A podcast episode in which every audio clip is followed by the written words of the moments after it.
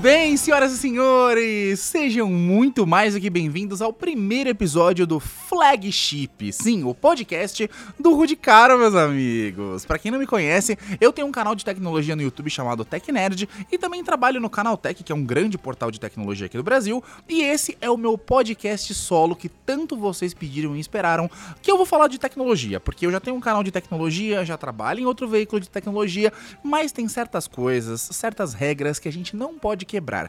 E este podcast é o podcast que é para ser politicamente incorreto e sem papas na língua, para eu poder falar tudo que eu penso e para poder comentar assuntos meio espinhosos e polêmicos de tecnologia, meus amigos. Então, nada melhor do que um podcast com uma voz cremosa de um gordinho sem vergonha que nem eu, pra gente trocar uma ideia sobre os assuntos mais malucos. E claro, se vocês gostarem do podcast, por favor, tá, assinem aí o feed, não sei por onde você tá ouvindo, mas assina aí o feed, compartilha com os amigos. E não, esse não é só mais um podcast genérico de tecnologia que eu vou fazer aquelas pautas chatas que nem os outros podcasts, não. O barato aqui vai ser louco, vocês me conhecem. E hoje vamos falar sobre o declínio. Vamos, já vou começar bem, né? Vamos falar sobre o declínio da Samsung. Será que a Samsung vai falir?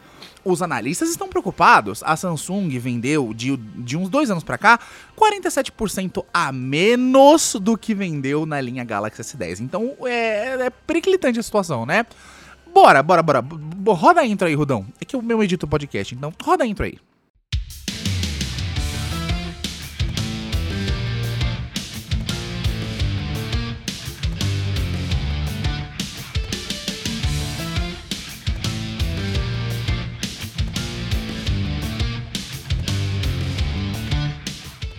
Pra gente fazer só um disclaimer rapidão, tá? Pra vocês é, saberem do que se trata, o podcast se chama Flagship mas não chip de navio, como a gente conhece, né? O termo flagship, que é o termo de celular, mas é um trocadilho com flagship, S-H-E-E-P, de ovelha, né? Então, dizem que nós, fãs de tecnologia, somos ovelhas, né? Tipo o Apple chip, o Samsung chip. Nós somos tech chips, nós somos ovelhinhas de tecnologia e estamos aqui só acompanhando tecnologia e vivendo nesse mundo maluco. Então, é o trocadilho, né? De flagship de top de linha com flagship. É, cabrinha. Não, mentira, cabra não.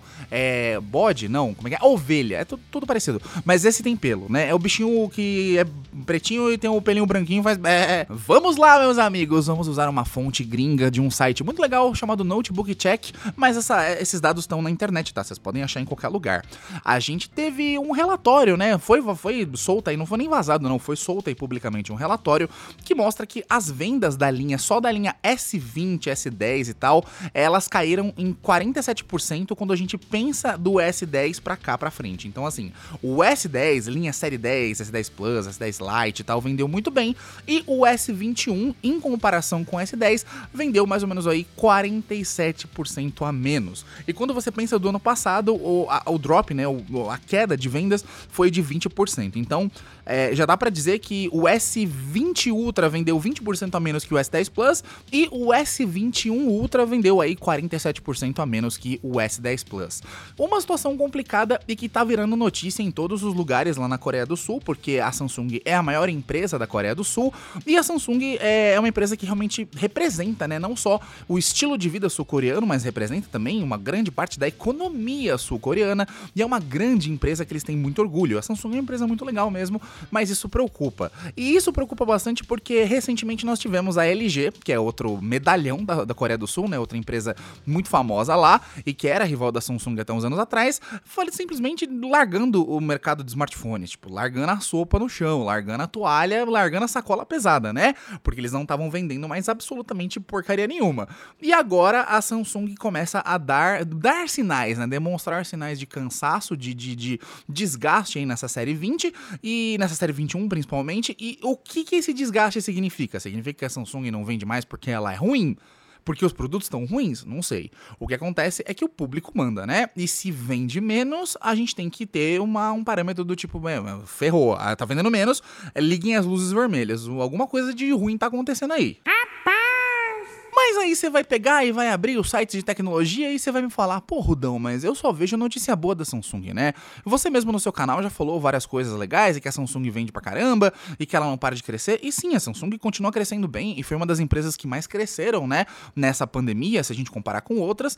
O problema é que a Samsung tava muito giga, tipo, muito grande e ela recebeu realmente um golpe muito duro, não só da pandemia, mas um golpe muito duro do estilo de vida das pessoas e dessa troca de prioridades, né, que a pandemia nos trouxe. Os smartphones nunca foram coisas exatamente assim baratas, sempre foram coisas absurdamente caras, mas agora tipo tá muito, muito, muito caro.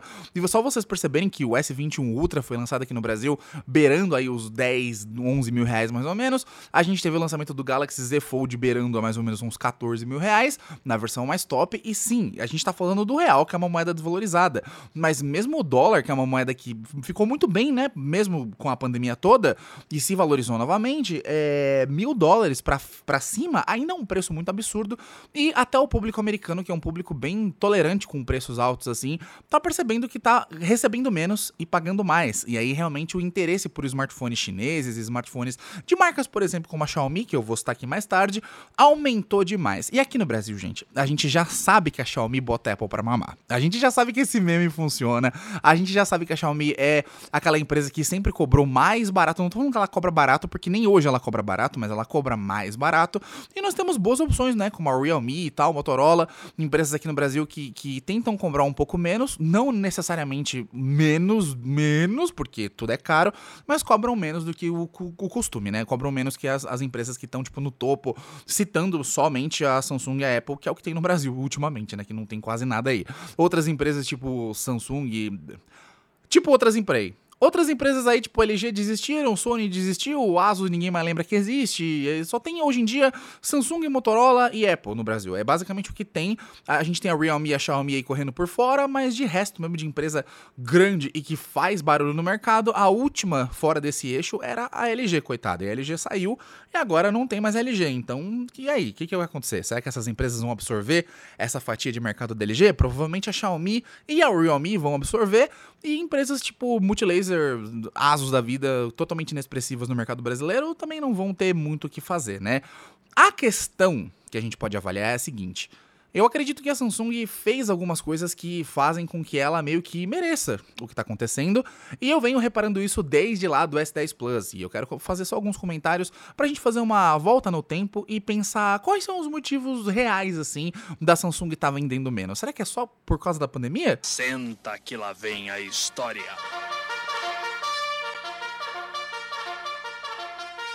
Eu lembro que quando a Samsung lançou o Galaxy S10 Series, né, a série S10, eu gostei muito do S10 Plus, mas o, o antecessor, que era o S9, tinha feito muito sucesso e ele tinha feito muito sucesso por um único motivo não só porque ele é bom ou porque ele tinha uma câmera foda, mas é porque ele tinha Snapdragon, né? E vamos combinar, né? A Samsung sempre fez umas coisas meio doidas com os próprios chipsets, que são os Exynos, e ela tentou todas as abordagens possíveis, né? A Samsung lançou Exynos e não contou para ninguém. A Samsung lançou Exynos e simplesmente falou que era um processador de pau a pau, igual, de igual para igual, né? Com a, com a Qualcomm. Enfim, a Samsung tentou todas as abordagens possíveis. Eu já vi a galera executiva da Samsung tendo todas as, aborda as abordagens possíveis, né? Primeiro primeiro foi a abordagem de não falar, tipo, ela só colocava assim, chipset com 2.7 GHz e não falava nada, não tinha selinho de nada, porque era um Exynos. E aí ela começou a falar: "Não, a gente tem o nosso Exynos tal, que foi na época do 990, do S20 Ultra, e foi a época que a Samsung meio que falou: "Não, não, nosso nosso chipset é bate de igual para igual, ele compete de igual para igual, não tem diferença entre Exynos e Snapdragon". E claro que tem, né? A gente sabe que tem, vários canais do YouTube já fizeram testes, as ferramentas de benchmark não mentem, e agora a Samsung teve que correr atrás e tentar fazer alguma coisa, tentar, sei lá, é, reconvencer o público de que Exynos presta, porque para a grande maioria das pessoas que não entendem de tecnologia, e provavelmente para você que nem é um cara tão entusiasta assim, e que tá ouvindo esse podcast pela primeira vez, é, você tá acostumado aí a usar Android, né? E se você tá acostumado a usar Android por muito tempo, você já deve ter usado vários Snapdragon se você já comprou vários celulares. E aí quando você vai para um MediaTek ou para um Exynos, você consegue, começa a perceber algumas coisas, a bateria sendo drenada mais rápido, rápido, do, enfim, o, o superaquecimento, aquelas coisinhas todas que as empresas tentam, né, resolver. E que a Qualcomm já teve muito, tá? Não vamos passar um panão aqui não e falar, falar que a Qualcomm é perfeita, porque eu lembro muito bem que quando eu comprei o meu Pixel XL com o, Snap, o Snapdragon 821, inclusive eu tava no Canaltech lá em 2017, eu comprei o produto lá do Canaltech, né, que era a unidade que tinham sido feito o review lá no Canaltech, e eu usei por muito tempo o Pixel é, XL Very Blue, né, de 128 GB, e o Snapdragon 821 esquentava mais que o capeta. É, pois é. E aí a Qualcomm teve que fazer toda uma mudança e consertar um monte de coisas. E aí lá pro 835, 845, ela conseguiu mudar né, a arquitetura, é, redesenhar os núcleos lá e conseguiu fazer com que a coisa ficasse menos trash, né? Mas a Qualcomm também já errou muito e acredito que a Samsung esteja nessa época também. A Samsung não tem metade do expertise da, da Qualcomm em fazer chipset e tá agora numa boa fase, né? E esse 2100 aí, que é um chipset que tá no S21 Ultra, é muito bom, mas demorou todo esse tempo e o público do Brasil sentiu muito. E aí, quando a mídia de tecnologia flagrou o lance de que o S10 Plus e série, né, veio para o Brasil com Exynos e lá fora tinha o Snapdragon, o pessoal começou a ficar um pouco triste, né? O Snapdragon 855, a Qualcomm tinha feito mó propaganda da hora e começaram a vir produtos da Xiaomi para cá pro Brasil começaram a ver produtos tipo, sei lá, da LG para cá para o Brasil e produtos de outras empresas que já trabalhavam com flagships e todo mundo que comprava um flagship que com meio que concorria com o S10 Plus percebia que o S10 Plus tinha uma bateria que gastava muito rápido, tinha stories no Instagram meio bugados, por mais que tenha aquele tinha, né, aquele modo Instagram dedicado, é, e principalmente o desempenho de jogos que não era bom, né? E eu falo isso porque eu tive dois S10 Plus e a produção teve o meu S10 Plus, a produção que eu falo minha namorada, tá? Ela teve o S10 S10 Plus que eu dei para ela por muito tempo e a gente trocou recentemente pelo S20 FE e ela tá, tipo, jogando a, a, a dar com pau, felizona, porque ela tava tendo muitos problemas no LoLzinho, né? No Wild Rift que a gente joga junto. A questão, meus amigos, é que se você assiste as minhas lives, inclusive se você está me conhecendo pela primeira vez, meu canal lá, o Tech Nerd, tem uma live muito famosa, que é a Pistolive, que é uma live sobre tecnologia. Eu já falei várias vezes na minha live e repito aqui. A Samsung melhorou muito com os Exynos, mas ainda tem uma longa história de tragédia para corrigir. E isso para mim foi uma das coisas que pesou bastante. Aí o público brasileiro começou a usar mais o YouTube e o público geral, o grande público, começou a ter mais contato com a Samsung e com as notícias, porque a Samsung se expôs muito mais. Na época do S10 Plus, a Samsung chamou a Anitta para ser embaixadora. A Samsung começou a, a, a, pulverizar né, todo o dinheiro que ela tinha ganho com o sucesso absoluto do S10 Plus é, em campanhas de marketing, aparecer mais ainda em programas tipo Big Brother, em, em intervalo de comercial da Globo e tal, de jogo da Globo, não sei o quê. E aí a, a galera começou a realmente, a galera mais mainstream, assim, a galera que não é de tecnologia, não é tão entusiasta, que a gente vai usar o termo povão bem genericamente aqui, mas não é de forma pejorativa, até só a grande massa da galera, o brasileiro médio, né, passou a conhecer a Samsung e passou a, a equivaler a Samsung e falar, não, a Samsung é top demais, né, a Samsung realmente é top. E na época da S9, a Samsung já era muito top, já realmente competia quase de igual para igual aí com a Apple e com outras empresas, e tinham empresas por fora que faziam melhor, né, a gente tinha, sei lá, Oppo, Vivo, Huawei, é, OnePlus e Sony fazendo umas coisas melhores que a Samsung, mas a Samsung era a empresa que estava aqui no Brasil e que era mais mainstream. E a Samsung se tornou tornou a empresa mainstream. E eu acho que esse, esse rito de passagem entre a, a Samsung não tão mainstream e a Samsung completamente inserida na, no cotidiano do brasileiro foi do S9 para o S10, quando a Samsung começou a realmente apostar em campanhas de TV e em celebridades, tipo Anitta e por aí vai. E a Anitta realmente ajudou bastante, né? Porque é uma cantora famosíssima no Brasil e que tem muitos fãs e que realmente exporta a música brasileira lá para fora. E aí fica esse ciclo vicioso de que, pô, qual o celular que a minha cantora favorita tá usando, né? Isso ajuda bastante. Parece que não, parece que é bobagem, mas isso ajuda muito a galera a vender. E não só impacta nas vendas, né? Mas impacta na confiança, no trust, né? Naquele nível de confiança que as pessoas têm com a empresa. Só que o YouTube, é, meus amigos, o YouTube é implacável. E a Samsung sabe que os youtubers de tecnologia, eu me incluo, né? Os canais de tecnologia podem ser grandes aliados mas ao mesmo tempo grandes vilões aí, né? Da, da, da empresa. O, é tipo, o herói para você é vilão pra empresa. Nós somos quase uns Robin Hood da tecnologia, na verdade, né? A gente tira dos ricos para dar pros pobres, a grande verdade é essa. A gente faz os reviews e tenta contar pra pessoa que não é tudo isso que ela tá vendo na, na propaganda e a pessoa acaba não comprando. Só que não foi só é, uma onda de reviews negativos ou não foi só o YouTube que teve responsabilidade disso. Eu acho que a Samsung realmente pisou num, num, num, lugar que ela não sabia pisar. Ela pensou assim, pô, a gente usa, é, a gente tem o nosso chipset que é o Exynos e a gente acabou de sair de um lançamento completamente assim de sucesso, né? Os feedbacks do público do S9 Plus e do S9 são muito bons. Muita gente amou. É, foi uma evolução muito boa da linha 8, né? Que tinha Exynos também e que gastava muita bateria, que tinha um monte de lerdeza. E aí, tipo, S9, S9 Plus e Note 9 foram vendidos a, a rodo, assim, a dar com pau.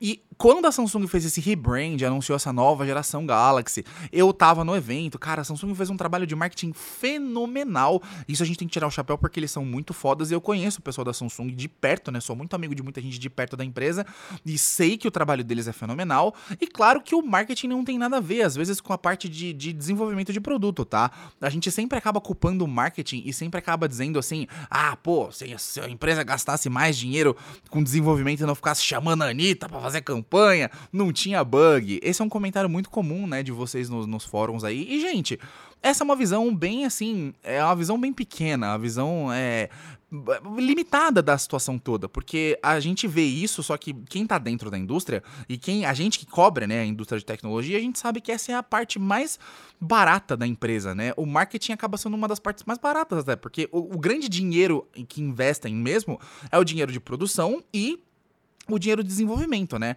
Então, com certeza, a verba que a Samsung separa para marketing é grande também, é bilionária, mas não se compara ao dinheiro todo que ela gasta com pesquisa e desenvolvimento. E aí passa uma impressão de que a Samsung não liga, não, não tá nem aí. E tem empresa realmente que inverte isso, né? Tem empresa que gasta muito dinheiro com marketing e o produto não é tudo isso. A gente sabe muito bem, tem muitos exemplos disso aqui, mas no caso da Samsung, os produtos são bons, sempre foram, mas cometem erros bobos. Eu já comentei um milhão de vezes, né? Samsung é uma empresa que não poderia cometer esses erros bobos e comete uns erros bobos. Só que são erros bobinhos que estragam completamente a experiência do produto e fazem com que as pessoas tenham essa, esse ranço, né? As pessoas começam a ter esse ranço da marca, sendo que o, é, o objetivo é o contrário, né? As pessoas, a Samsung quer criar empatia com o público brasileiro, por isso que ela neta tá no Big Brother, contrata influencer e tal, tá lá com a Anitta e vai não sei o que, faz parceria com um monte de coisa, né? Que, que, que o brasileiro consome, é, porque a Samsung não é uma empresa brasileira, a Samsung é uma empresa sul-coreana e tem que se adaptar ao nosso environment, tem que se adaptar ao nosso mercado muito louco. Mas o que é bonitinho de ver é que assim, a Samsung pelo menos tentou, né? Ela fez o que ela pôde e a parte de marketing da Samsung é incrível, né? O pessoal é muito gente boa mesmo, eles trabalham muito bem, tem só profissional incrível lá, porém. A parte de desenvolvimento foi escagada, né? A gente sabe disso e não tem muito como esconder. E uma tem que tapar o buraco da outra. Então imagina o marketing todo tendo que tapar o buraco da parte lá de cima de engenharia e desenvolvimento. Então o Exynos que foi inserido no S10 Plus, né, no S10 tal, que é o Exynos 9820, ele não é um desastre em si. Não é que nem o 990, que é um desastre total, né? Ele era um bom chipset, mas ele foi muito mal gerenciado. E eu lembro que, assim, quando o S10 Plus foi lançado, ele... De... Assim, geralmente a Samsung faz o Unpacked, né? Vai ter Unpacked esses dias, inclusive. É... E a Samsung lança o, Unpa... lança o evento lá fora, e aí, geralmente, um mês depois vem pra cá. A Samsung tinha a mania de lançar lá fora primeiro, na gringa, e depois de um mês mais ou menos trazer pro Brasil. Aí ela fez, por exemplo, no S8 no S9, ela fez simultâneo. Foram uma das poucas vezes que ela fez, tipo, simultâneo. O evento no Brasil, que era o Unpacked Brasil, é simultâneo ao Unpacked lá de fora, e o produto vai estar disponível no mesmo dia que o produto estiver disponível lá nos Estados Unidos, né? Só que pelos custos e pela logística não dava muito certo para eles, e eles voltaram a fazer assim, né, de lançar lá fora e tal. E aí eles convidam a gente, né, convidam jornalistas e influenciadores e youtubers de tecnologia para ver os produtos antes, né? E nesse caso, eu não tinha um contato com a Samsung muito grande ainda, meu canal não era tão grande lá para 2019, e eu não tinha esse contato próximo com a empresa. Tinha um contato, mas não era tão próximo, e eles não me mandaram esse produto de primeira mão, assim. E aí eu fui até o Paraguai buscar. Sim, eu fui junto com meu amigo, inclusive quero mandar um abraço pro meu amigo Fábio Moura, do canal Brasil Geeks. Fomos eu e o Fábio Moura do Brasil Geeks lá pro Paraguai. A gente pegou um ônibus e saiu aqui do terminal rodoviário Tietê e foi até até Foz do Iguaçu de ônibus, né? Completamente de ônibus. E depois a gente foi lá é, e pegou um táxi até Ciudad del Leste. A gente fez isso em parceria com a Cell Shop também, que foi muito legal. Agradecer aí ao Jorbel da Cell Shop, o pessoal o Luna da Cell Shop, todo mundo que ajudou a gente. E aí eu consegui pegar o S10 Plus lá. Peguei meu iPhone lá também tal. Fiz, e inclusive recomendo a loja. Não é, não é patrocínio, tá? Não tô fazendo um jabá não, mas a loja é boa e eu, eu, eu sempre recomendo. É, mas se a seu shop quiser fazer um jabá, paga nós, né, seu shop? Tá ligado, né, Zé Jovem? O momento do jabá. Já começou o podcast como? Com jabazão monstro. mas o que interessa é que eu fui buscar lá um produto e a Samsung viu, né? E a Samsung falou assim: Meu Deus do céu, o que, que é isso? Como é que você já tem isso aí? Ninguém tem isso aqui ainda, não pode. Como é que a Samsung Paraguai tá vendendo isso e a, e a Brasil não? E aí deu treta, deu, mas não comigo, né? Deu treta entre as Samsungs. A Samsung Paraguai e a Samsung Brasil entraram em, em treta lá. E aí, tipo, eu lembro que quando eu divulguei que eu tava com o produto na mão, é, eu nunca tinha tido contato com uma galera da Samsung que me conheceu por causa disso e veio, tipo assim, ô oh, cara, parabéns pelo seu canal, legal. E esse S10 Plus aí, como é que você conseguiu? Robô de quem? Tô brincando, não falaram isso pra mim, não. Mas o pessoal realmente quis entender como eu tinha conseguido, né? Porque na cabeça deles não teria nenhum aqui no Brasil e nenhum na América Latina, não tinha nem na gringa direito, só que a versão que a gente chama de overseas, a versão, né, international, né, do produto, ela vinha com Exynos e somente a versão americana e coreana, se não me engano, sul-coreana, era com Snapdragon, né? E aí a Samsung decidiu deliberadamente vender só para os Estados Unidos e para a Coreia do Sul a versão com Snapdragon e para o resto do mundo ela decidiu assim, não, a gente confia no Exynos e vai vender com Exynos. E esse foi o pior erro, né? Porque aí começou uma sucessão muito terrível de, de, de problemas, né? E de reclamações do público que acabaram vendo os comparativos. Porque quando você não tem ponta de comparação, você pensa assim, ah, o S10 Plus é um top de linha com 4.300 mAh. Legal, a bateria boa. Acho, que é 4.300 ou 4.000. Não, é, depois me corrija se estiver errado, tá? Mas é isso aí.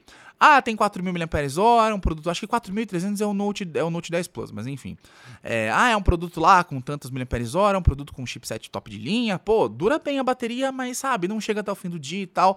Aí você vê o gringo falando: Uau, eu tenho uma bateria incrível, eu tenho uma bateria que dura dois dias, eu tenho uma bateria que dura muito bem. Olha o gringo aqui jogando Call of Duty, Call of Duty Mobile, jogando o um negócio com 60 FPS, você lá apanhando pro PUBG, jogando PUBG a 23 FPS, capenga de de muleta, o pessoal começou a ficar um pouco pistola. E com razão, porque é o mesmo produto, com o mesmo preço.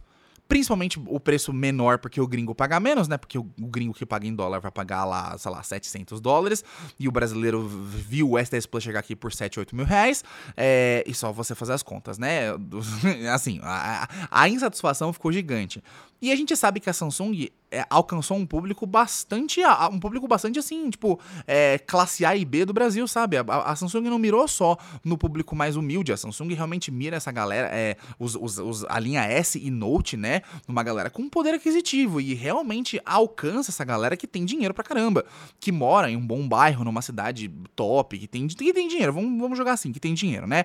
O que o, o, o censo chama de, de, de. O IBGE chama de classe A e B. Aí depois vocês não vão falar que eu tô sendo, né, cuzão e falando de classe aqui social, não. É o IBGE que fala. Só tô falando que é, é assim que funciona. Eu, como uma, uma, pessoa de classe média, média nem baixa nem alta, é, não tenho dinheiro para comprar um negócio desse à vista, tem que parcelar e, e, chorar pro banco me dar um, né, um crédito para isso, né? Mas muita gente que não tem esse dinheiro, mas tem o crédito, comprou e chegou em todas as classes sociais. E claro que esse, esse produto acaba chegando no público que era um, um, público mais da Apple, né? Um público mais de elite, assim, um público mais fresco, burguesinho, safado. E, e acabou chegando nesse público e eu acho que a Samsung fez certo que ela.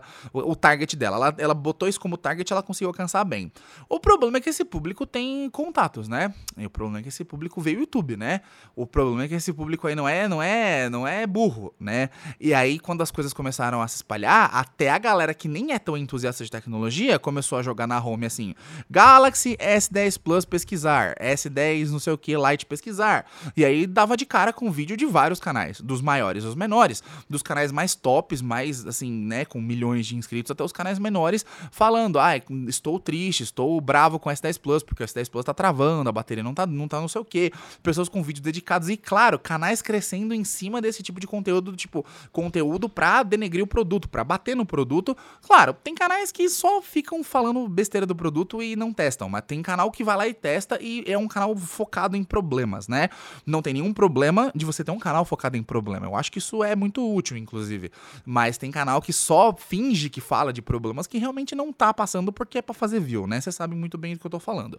Mas a questão é, problemas acontecem, E esses problemas não podem custar 7, 8, 9, 10 mil reais. E uma pessoa que paga um dinheiro absurdo desse não pode ter problema bobo.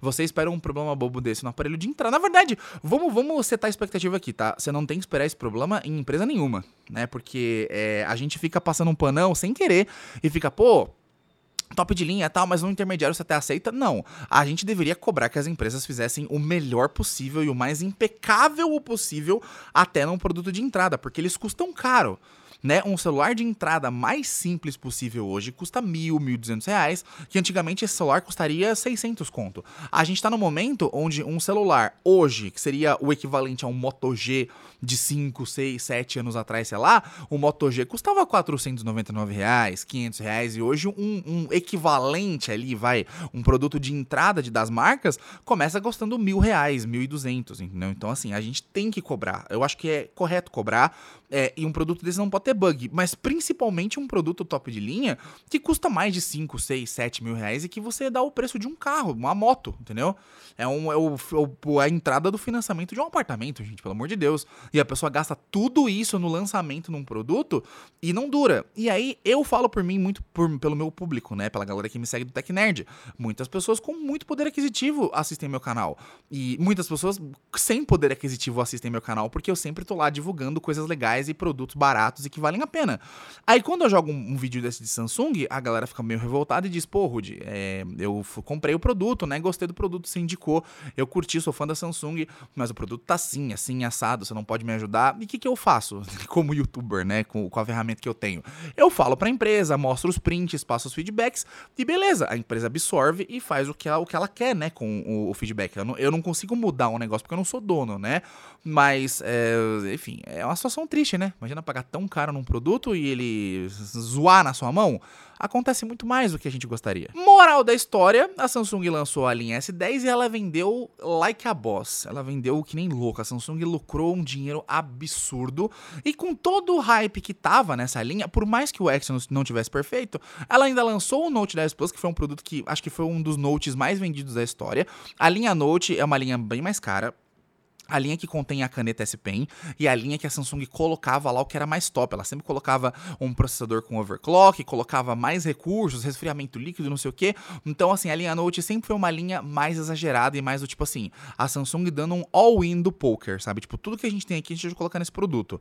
É, aí a linha Note começou a ficar meio assim, né? Parecida com a linha S. E, a, e hoje nem tem mais linha Note, se for ver, né? Mas o problema foi o salto da linha S10 para a linha S20. Então, o raciocínio da Samsung foi meio óbvio, né? Nós estamos em 2020, se eu lançar um produto com 11, a galera vai achar que o produto é defasado. Então, para parecer que o produto é muito avançado e que a gente deu um baita salto de inovação e tecnologia móvel, eles foram do S10 para o S20. Uma, né, uma escolha questionável, mas tudo bem, não tem problema. Muitas empresas foram na rabeira e fizeram também. Engraçado, a Apple não, a Apple não fez, mas tá bom, a Apple tá lá. Estamos em 2021 e a Apple vai lançar o iPhone iPhone 13, né? O iPhone 13 Pro Max, sei lá. Mas é, a Samsung fez isso e várias outras empresas fizeram. E é uma coisa que não, é, não foi a Samsung que criou, tá? A Huawei já tinha feito, porque ela pulou do P10 pro P20, do P20 pro P30 e foi pulando de dezena. Aí a Samsung achou que isso seria interessante porque a Huawei tava realmente bombadaça no momento. E hoje em dia, infelizmente, depois do ban lá do Trump daquela época, ela não tá mais. E o problema mesmo foi no salto entre o S10 e o S20, na minha opinião. Porque a Samsung prometeu muito. Realmente ela pegou todo o hype que ela tinha. Ela prometeu muito. Ela simplesmente falou assim: agora que a gente tem todo esse, né, esse aparato de influenciadores e de fama e sucesso e glória, e a gente é líder do mercado disparado, porque ela é líder disparada até hoje no mercado, ela pegou todo esse hype absurdo, todos os youtubers falando muito bem, a maioria, né, falando muito bem do produto, e, e vários globais, e tipo, Anitta e um monte de gente importante da sociedade brasileira falando bem, e não só brasileira, mas como mundial, né, porque foi um produto muito elogiado pela, pela, pelos youtubers gringos e o caramba também.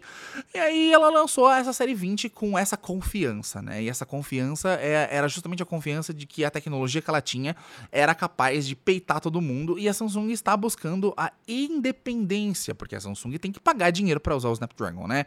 Para usar a Exynos, a Samsung não paga nada, porque é um chipset feito por ela mesma. E para usar o Snapdragon, ela tem que pagar uma grana para Qualcomm. E aí o lucro dela vai uma parte para Qualcomm. E não era o objetivo, né? Porque as empresas querem cada vez lucrar mais e gastar menos para fazer o produto. O capitalismo é isso aí, não tem jeito. Aí a Samsung lançou o Exynos 990, é, completamente bugado, né, desde o começo. E o grande erro daquele chipset do S20 séries, né, da série S20, foi o gasto de bateria absurdo, o superaquecimento e todos os problemas que superaquecimento e gasto de bateria causam, né?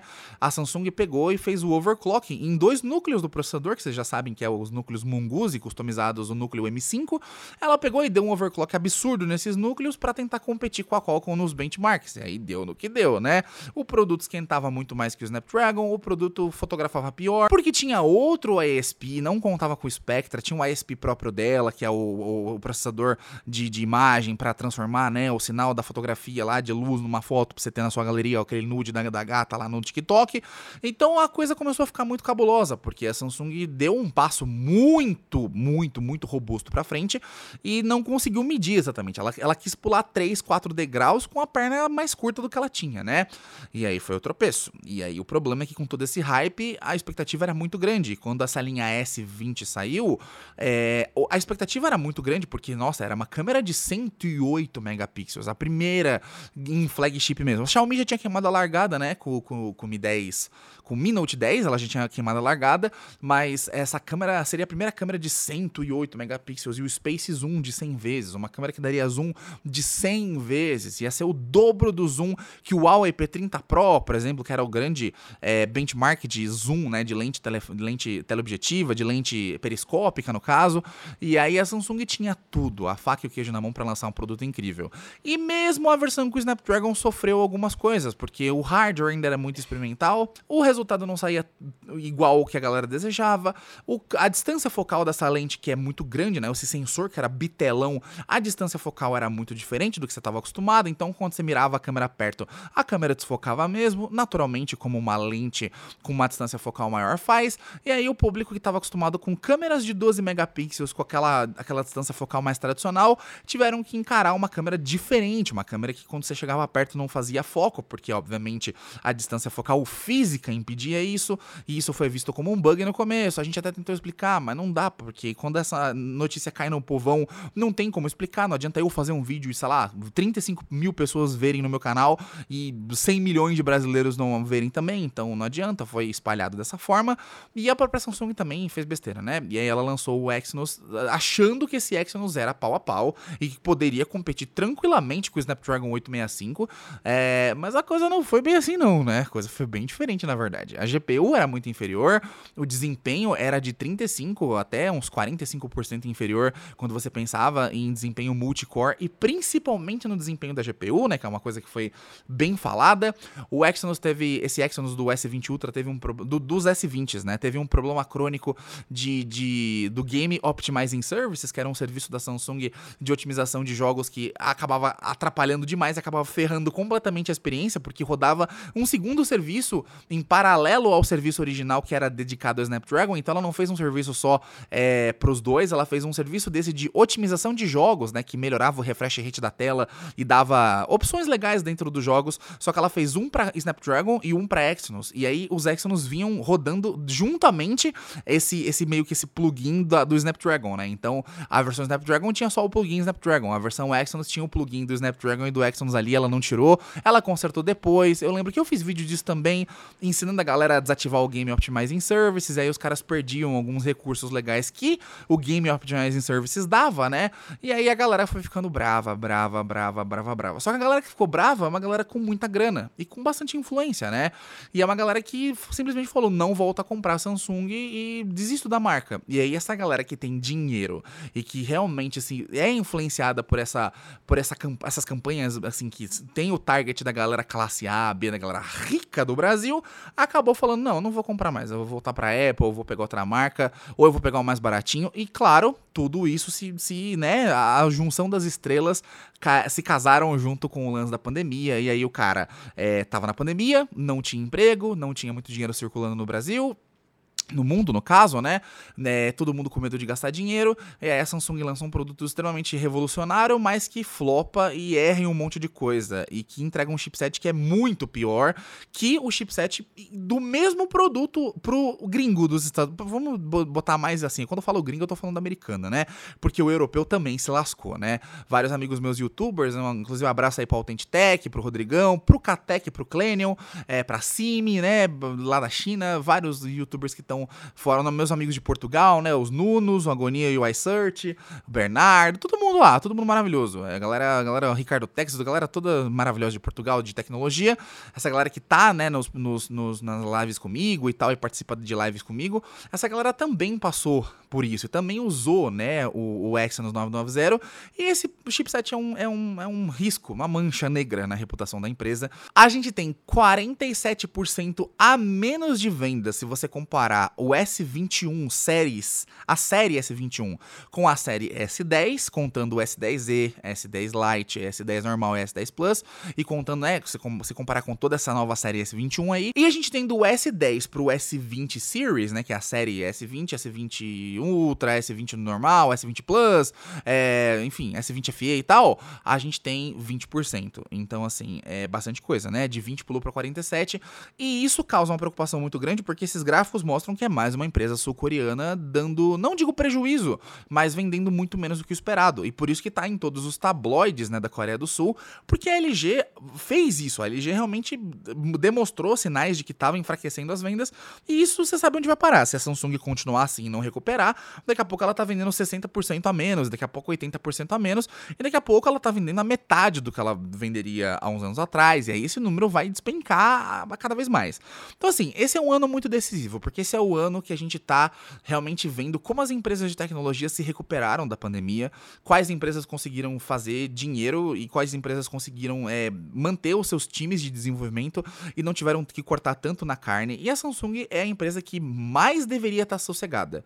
Ela e a Apple, né? Porque são empresas que lucraram bilhões mesmo na pandemia e não deveriam ter cortado tanto na carne assim. Então, agora que ela lançou o S21 Ultra, tal que eu testei, é um bom chipset. Pela primeira vez a gente tem um Exynos que é muito estável e que não vou falar que fica devendo porque talvez deva ao Snapdragon em GPU, mas não é um negócio tão inferior ao Snapdragon 888 não. É, é bem pau a pau ali, só que eu acho que a GPU ainda é pior, né? E também o Exynos 2100 não tem uma, um, um ISP tão robusto como a gente tem no Spectra no caso, né? Só que agora a gente tá no momento onde a Samsung ainda tem aquele hype, ainda tem aquela gordura para queimar, ainda tem aquela coisa de ser a maior empresa que, da América Latina de tecnologia do, do, do mundo, né? Mas a empresa mais importante aqui da, da América Latina é a Samsung hoje, que vende de tudo que você pode imaginar, TV, geladeira, celular, é líder disparado, ela tem quase 50% do market share do Brasil, é, e agora com a LG sumindo do mercado, Motorola cresceu, Samsung cresceu, e algumas outras empresas, tipo, vieram, né, a Realme e a Xiaomi também cresceram,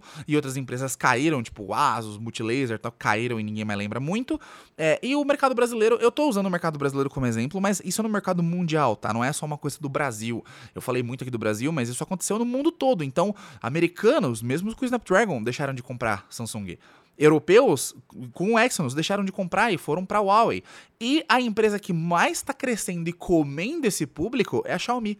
E aí o gráfico mostra a Xiaomi subindo que nem um foguete desgovernado, um foguete desgovernado do, da SpaceX, e a, a, Samsung caindo. Então, assim, a Samsung, ela tá pela primeira vez com a corda no pescoço para perder a liderança do, do, primeiro lugar, né? E a Xiaomi tá vindo, a Xiaomi já passou a Apple, né? A Xiaomi já passou a Apple, que é uma empresa lendária de tecnologia, e a Xiaomi tem 10 anos de idade. A Apple doa 10, 11, 11 anos, sei lá, a Xiaomi não, fez 10 anos esses dias aí. E a Apple tem 30, 40 anos de idade, a Samsung também. Então é, é, é complicado, né? A Xiaomi tem todo o mérito por vários motivos. É uma empresa inovadora, é uma empresa realmente que já copiou, já fez muita coisa bizarra, mas é uma empresa inovadora e é uma empresa que gosta de ter esse contato com o público e que faz essa, essa tem essa política de lucro baixo, né? É, vender o produto quase no preço de custo e, e, tentar vender produto barato e tentar ganhar dinheiro com propaganda caramba, com aqueles ads que você vê quando você instala algum aplicativo lá, que eles mostram a propaganda lá no, no na Play Store, porque eu acho a MIUI faz isso, né? E ganhar dinheiro com outras coisas coisas, com outros serviços e tal. E agora a Xiaomi tá numa uma posição bem confortável. A Xiaomi tem duas coisas que a Samsung já teve, né? E que parece que tá perdendo, que é o lance do trust, da confiança das pessoas que falam, não, a Xiaomi faz produtos incríveis e dá para usar, e mesmo o cara que vai usar um top de linha, ele vai estar tá muito bem servido até nos top de linha. É, e tem produtos muito baratinhos, né? E a Samsung tá correndo atrás disso tal, mas tem produtos baratinhos e a Xiaomi tem um custo-benefício imbatível ainda, até porque o negócio na China funciona diferente, né? A gente sabe que a mão de obra chinesa é muito qualificada e bem mais barata, e a gente sabe que existem muitos incentivos fiscais dentro da China que fazem a Xiaomi pagar muito menos imposto que a Samsung, por exemplo, que é uma empresa que age por outras leis lá da Coreia do Sul e tem que disputar de igual para igual. E, cara, é, é, esse é um assunto mais complexo que fica para um próximo episódio. Mas qual que é a visão que a gente pode ter sobre isso, né? Eu acho que a Samsung é... pode sim tomar esse sustinho, viu? Seria bom. Eu adoro a Samsung, mas acho que esse sustinho vai ser muito bom, porque a Samsung se viu isolada e livre, voando num céu azul de liderança e não viu ninguém do lado. Viu a Apple lá embaixo, né?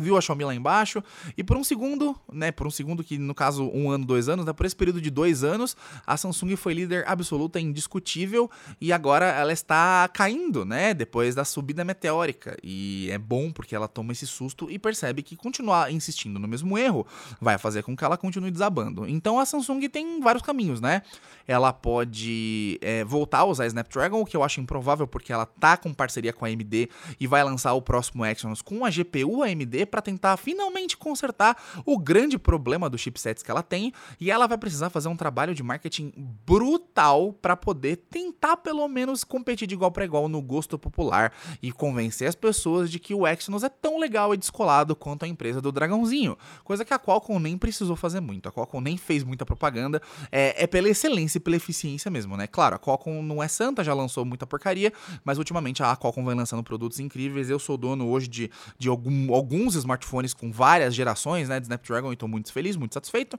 mas dá para sempre melhorar, né? Inclusive o 888 tá passando por problemas, tá gastando muita bateria, porque a arquitetura nova, aquela coisa, né? ARM X1 acabou de sair, é, 5 nanômetros, primeira forma, primeira é, fornada de biscoitinhos de silício, né, dessa nova geração aí, né, com essa arquitetura ARM X1, e a gente ainda tem muita coisa boa pela frente. Mas eu quero saber de vocês, né? Eu sei que podcast não tem comentário, mas se vocês puderem comentar, se vocês puderem me seguir no Instagram, inclusive, arroba Rudicaro, R-U-D-Y-C-A-R-O.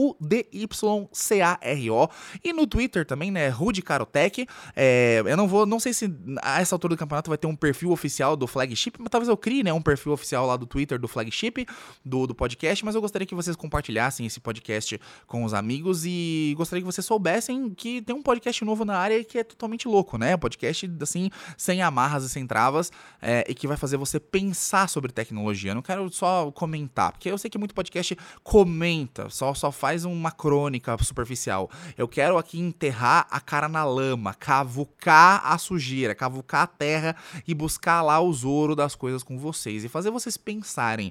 Da mesma forma como eu faço no meu canal, eu quero que vocês busquem, né, isso. Eu quero que a gente compartilhe, né, informações e enriqueça esse lance da educação tecnológica no Brasil. Essa é a missão que eu tenho no meu canal, no meu trabalho no canal Tech e claro, agora também aqui no Flagship.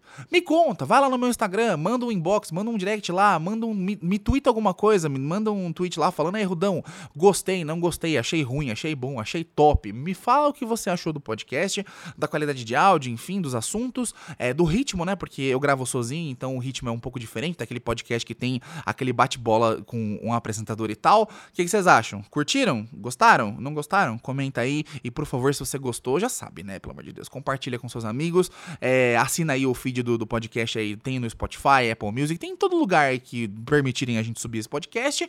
Eu gostaria de desejar para vocês todos uma boa semana, um grande abraço para vocês. Tamo junto. Esse foi o Flagship, eu sou o Rudy Caro e tamo junto. É nóis. É...